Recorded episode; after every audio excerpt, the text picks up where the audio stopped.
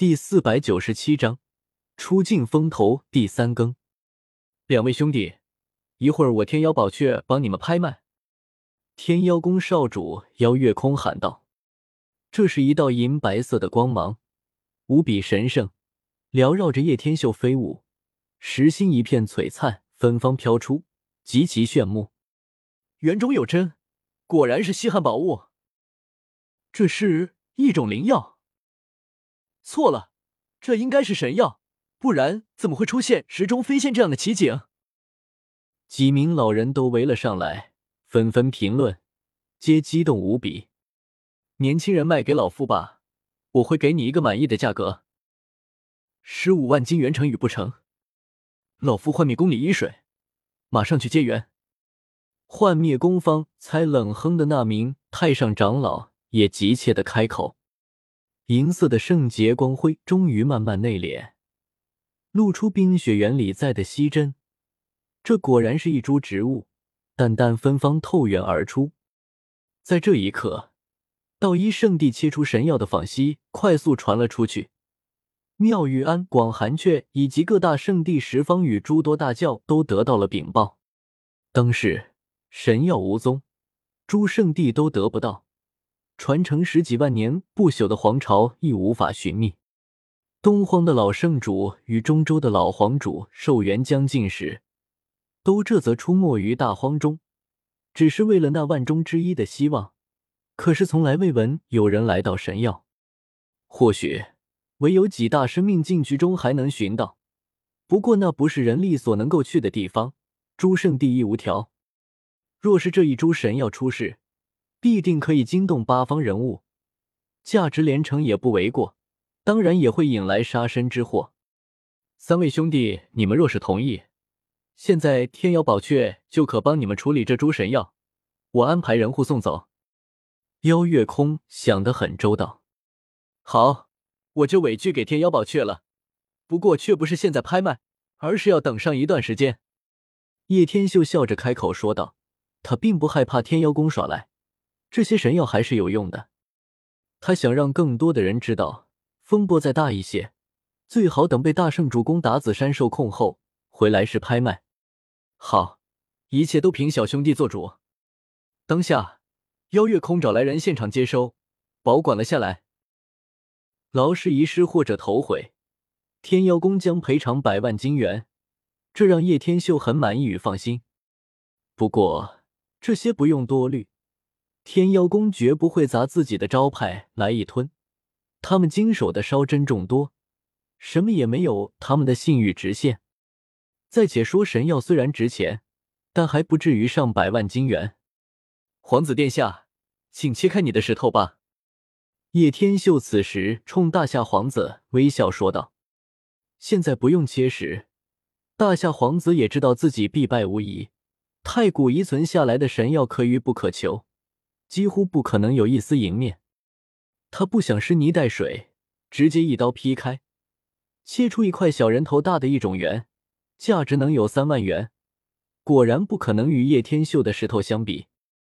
大夏皇子很是痛快，将三万金元给了叶天秀，同时邀请道：“这三位兄弟，今日中午我请你们去醉仙阙喝酒，那是神城八大酒家仙阙。”昂贵的要命，最顶级的更是专为圣主与大能准备的。这怎么好？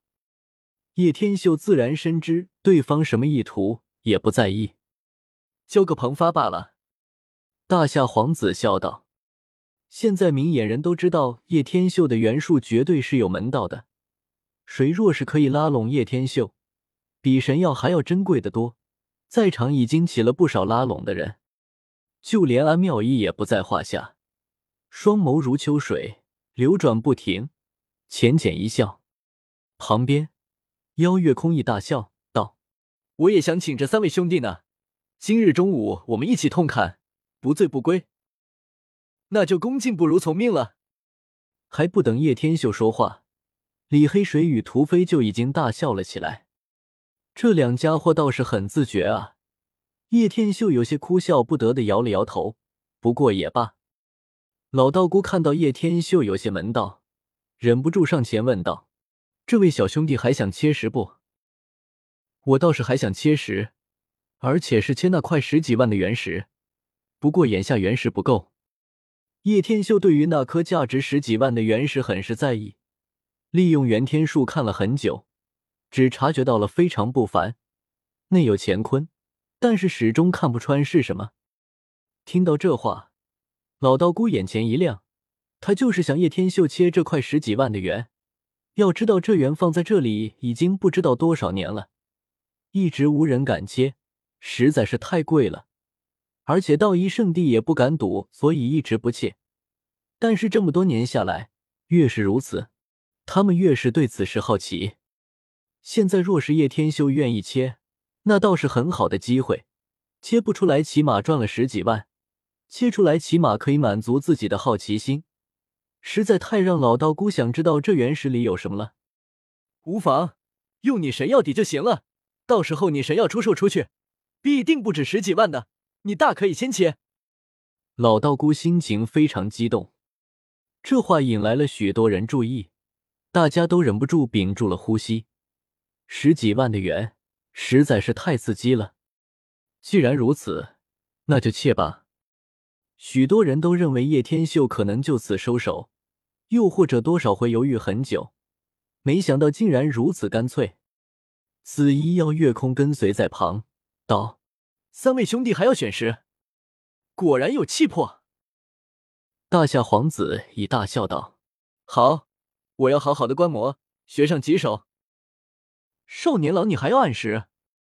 外面一群老头子全都惊讶，而后一群大有来头的人都走了进来。眼神无比的热切。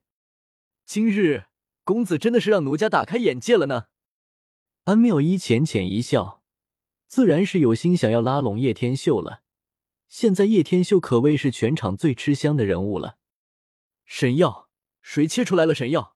让老头子我看看。石员外传来吵闹之声，又有一些年岁很大的人赶来。在哪里？我要出十八万金元购买。另一拨人也冲来，为首的老者头发稍梳，几乎快脱落光了。在场的人都很吃惊，不断出现的老头子全都大有来头，皆是年岁大的吓人的老不死级的人物。太古的神药，当是不可寻，实在太惊人了，引动来很多名秀，包括一些圣地的太上长老，有不少大人物。叶天秀勾起了淡淡的笑容。越是这般热闹越好啊！本章完。